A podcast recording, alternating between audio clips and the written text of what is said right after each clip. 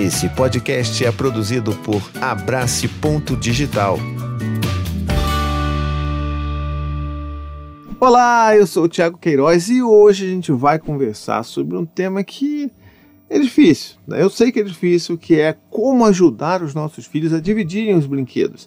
Então a gente vai falar sobre isso porque foi uma pergunta que eu recebi na minha caixinha de perguntas lá no Instagram. Inclusive, vai lá, segue lá, que você vai poder deixar sua pergunta também. Mas antes, dois recadinhos rapidinhos para você. O primeiro é aquele lembrete de sempre, né? Se inscreva no meu canal isso, poxa, isso não custa nada, você se inscreve, ativa o sininho e já garante que você vai receber os meus conteúdos daqui para frente, inclusive porque agora são dois vídeos por semana, tá bom?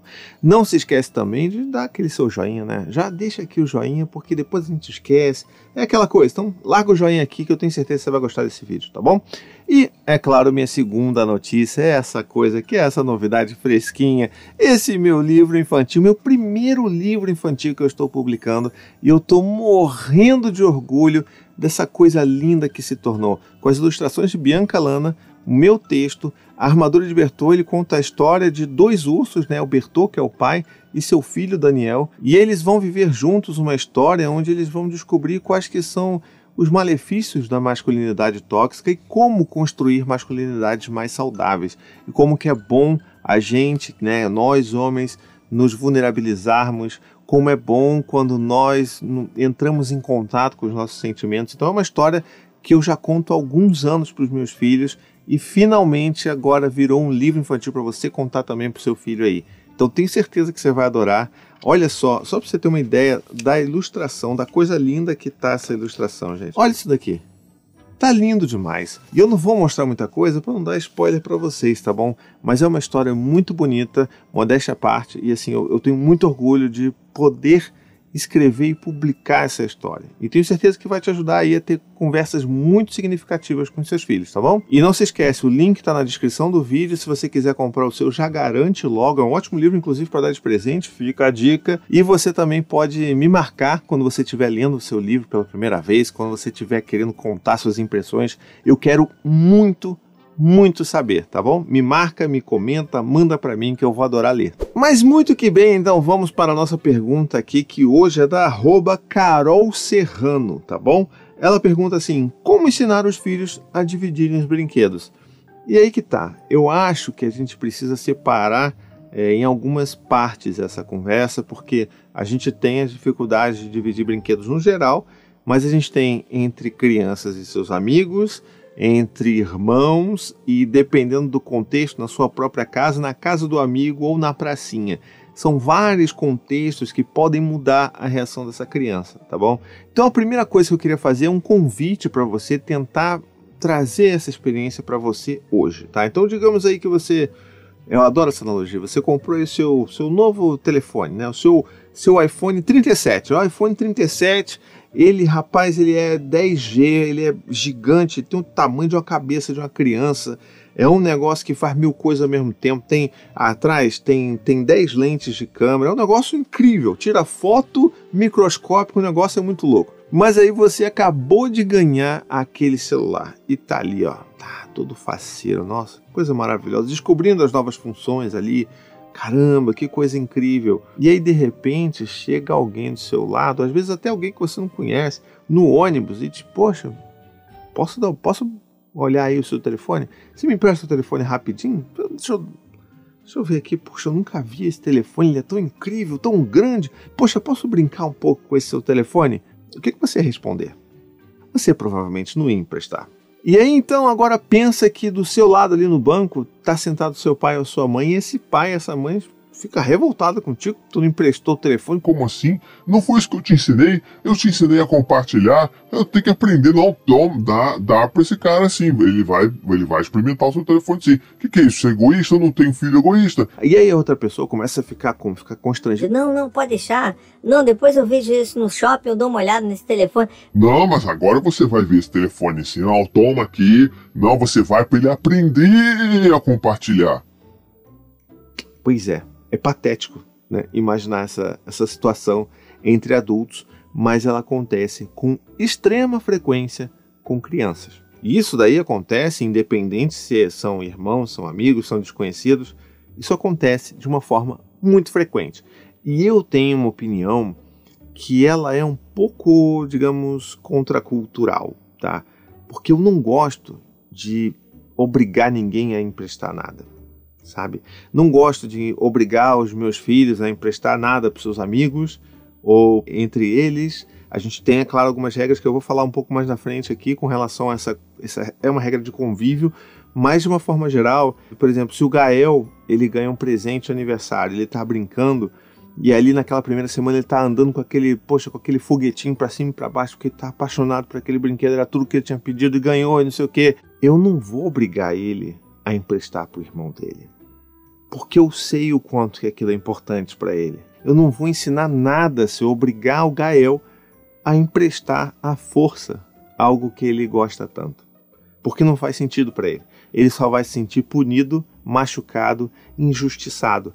Isso não ensina absolutamente nada sobre o compartilhar. E o compartilhar de verdade é aquele compartilhar que você faz de coração, porque você quer emprestar algo para alguém, você quer dividir aquilo porque você gosta tanto daquilo, mas gosta daquelas pessoas e você quer compartilhar aquela experiência com aquelas pessoas. Mas para as crianças isso é muito difícil.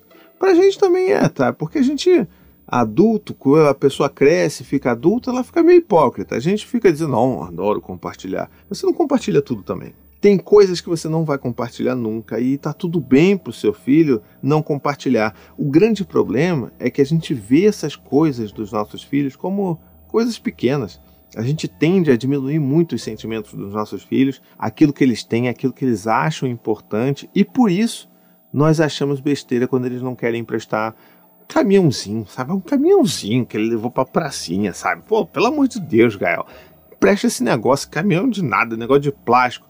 Mas aquele caminhãozinho vermelho de plástico pode ser um grande caminhão de, de fazer obra de escavação que ele está brincando naquele momento. A gente nunca sabe o tamanho da importância de alguma coisa para a vida de uma criança e às vezes a gente quebra um pouco o coração delas quando a gente obriga que elas façam isso.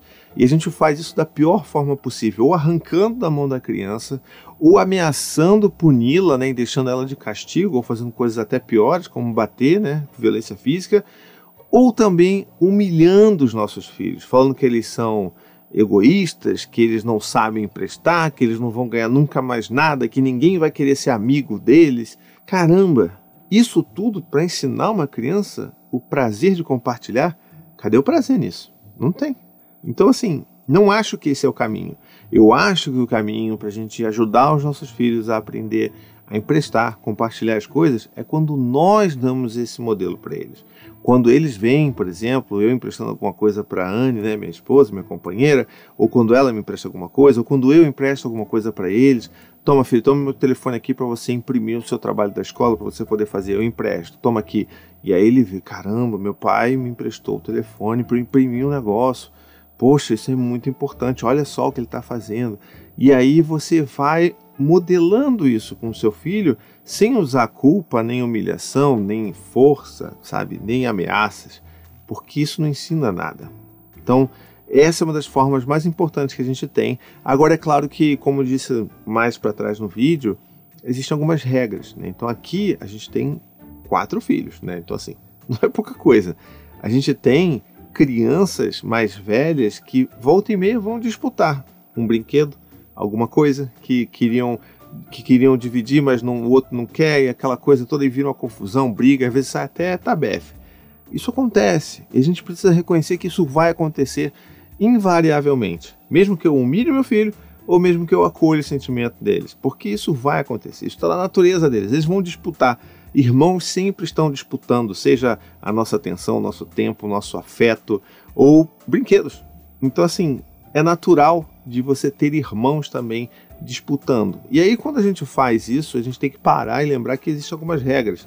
São regras que a gente estabeleceu aqui em casa e que ajudam nessa situação especificamente com relação à Maia.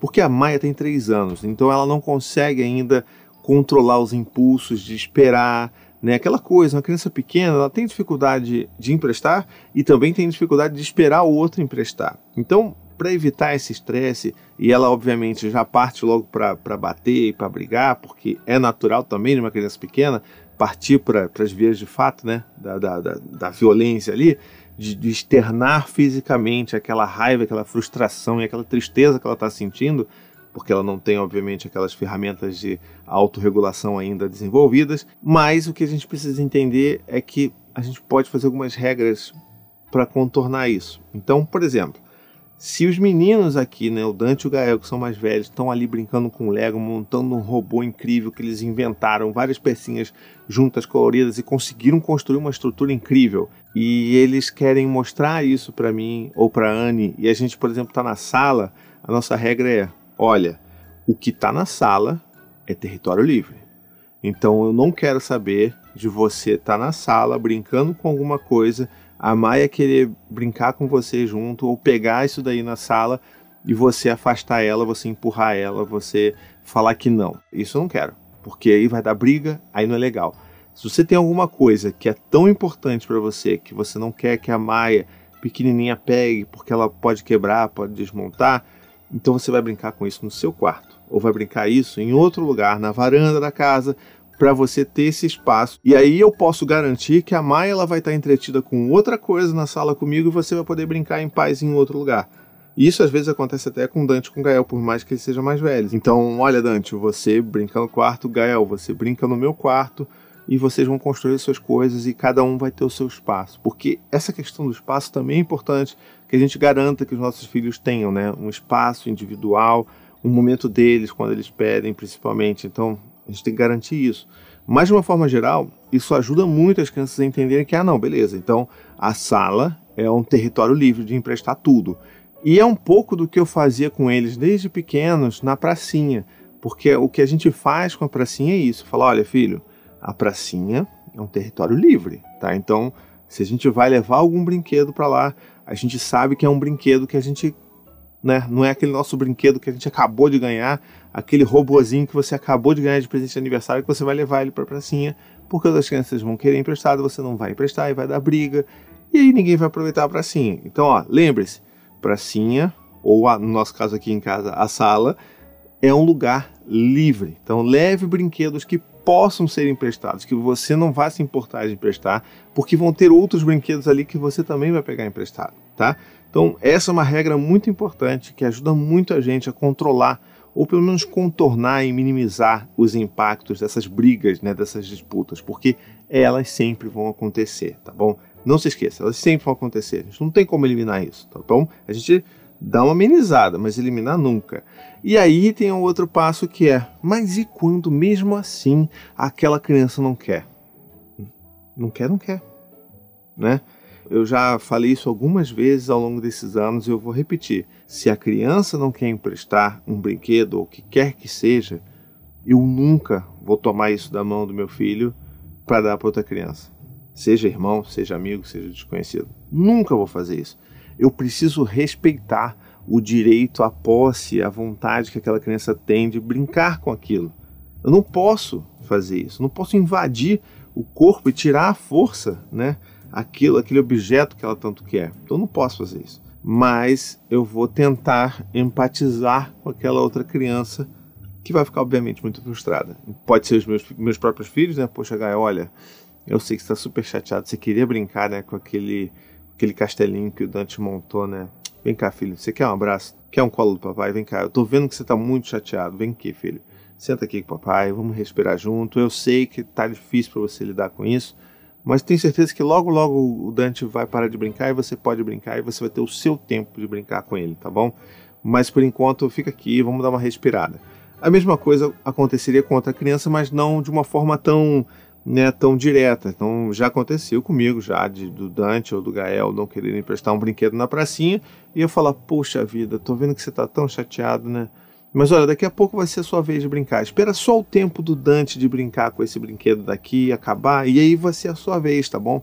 Agora é a vez do Gael, do Dante, ou de quem quer que seja, e daqui a pouco vai ser a sua, tá bom? Eu vou lembrar, quando ele parar de brincar, eu vou chamar você e vou te entregar. E normalmente quando a gente acolhe e fala, olha, eu percebi o que você quer, e assim que rolar, eu vou te dar, normalmente essa criança até sabe, deixa pra lá e vai brincar com outra coisa. Ela vai ficar triste? Vai. Você vai receber olhares tortos e bravos de outros pais, outras mães, outros cuidadores daquela criança na pracinha, se, né, se não for o seu filho, vai receber. Ah, vai receber. Mas é aquilo, né? A gente não pode se pautar na forma como a gente educa os nossos filhos com base no que os outros vão olhar e pensar de mim, né?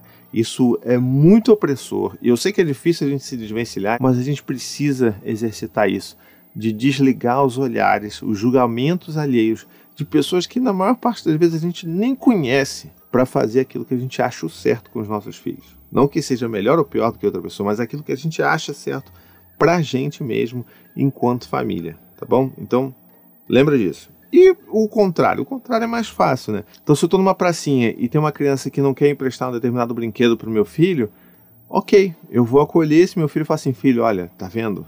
Ainda tá na vez daquele menino de brincar com, aquele, com aquela bola, tá? Então, fica aqui com o papai um pouco. Eu sei que você tá chateado.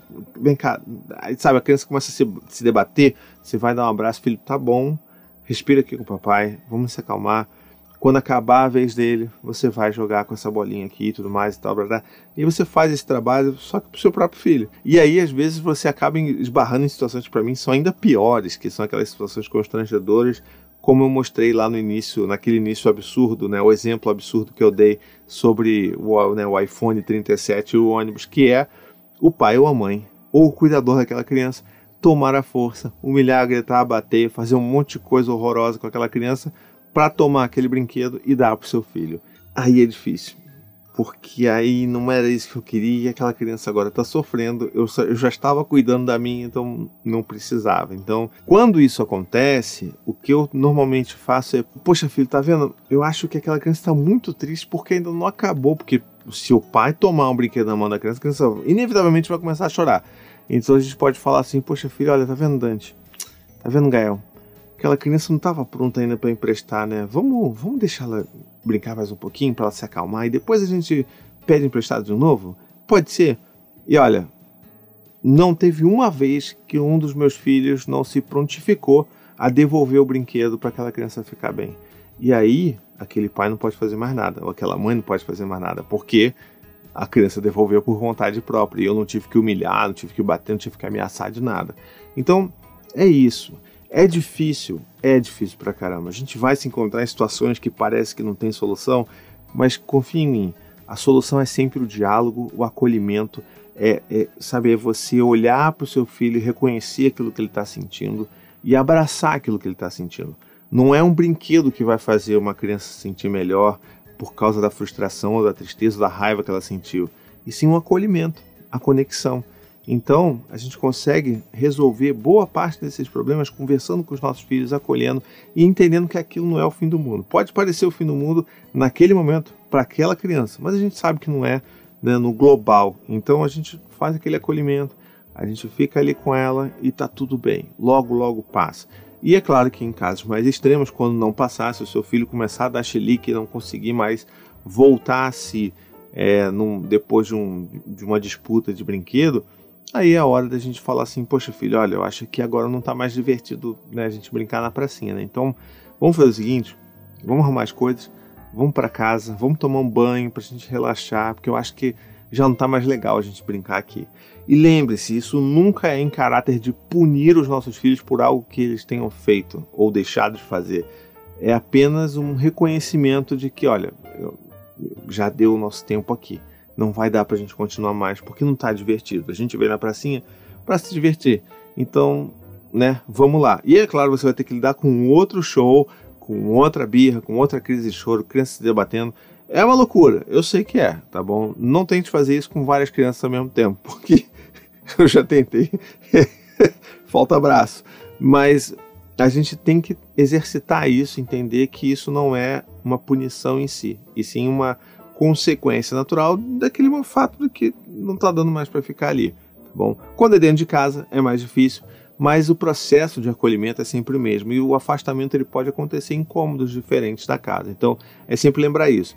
E se você tiver com a sua criança, por exemplo, na casa de um amigo, é sempre bom a gente lembrar que na casa daquela criança, aquela criança se sente mais dona daquilo que está ali. Então é mais difícil aquela criança emprestar ou não, e a gente vai ter que saber reconhecer e acolher os nossos filhos nessas dificuldades.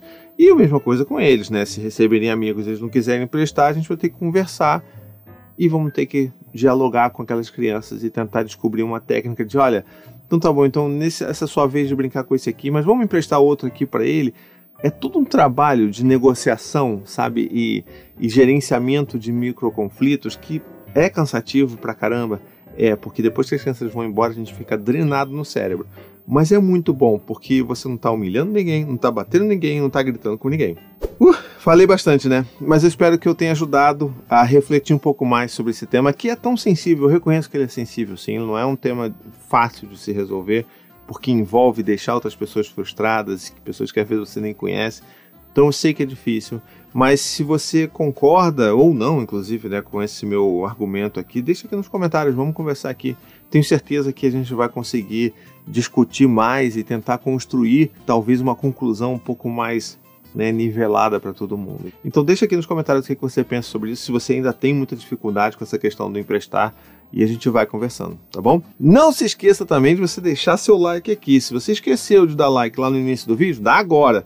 Verifica se você está inscrito no canal, porque isso aí, cara, olha, isso é tão importante. Você não tem.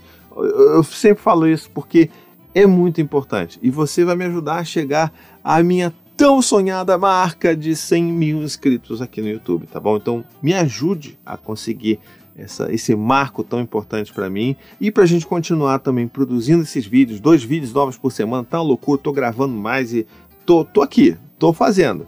E eu preciso do seu apoio também. Então faça todas essas coisas, ajude a divulgar o meu vídeo por aí, ajude a trazer mais pessoas para conhecer os meus conteúdos e se você tiver condição, você também pode se tornar um apoiador do meu canal lá no apoia.se barra vírgula com 15 reais por mês, só 15 reais por mês, você me apoia a manter esse trabalho todo funcionando, tá bom? Essa, esse, esse conteúdo todo que eu crio, que é acessível, que é gratuito, que é para todo mundo livre e tá tá aqui para todo mundo assistir. Então você me ajuda a fazer esse conteúdo e aí você também em contrapartida recebe acesso ao meu grupo de apoiadores secreto lá no WhatsApp, onde a gente conversa, se ajuda, desabafa, a gente chora, a gente ri. É uma coisa muito linda, é uma comunidade muito bonita que a gente está formando e eu tenho certeza que você vai adorar participar disso também, tá legal? Então eu vou ficando por aqui, um beijo, até a próxima e tchau, tchau. Gostou desse podcast? Escute também os outros podcasts da família Paizinho Vírgula sobre parentalidade e infância. Tem o Tricô de Paz, Café com as Pediatras, Afropai, Tamo Junto, Sinuca de Bicos e também os podcasts infantis Coisa de Criança, Conta Pra Mim e Ideia de Criança.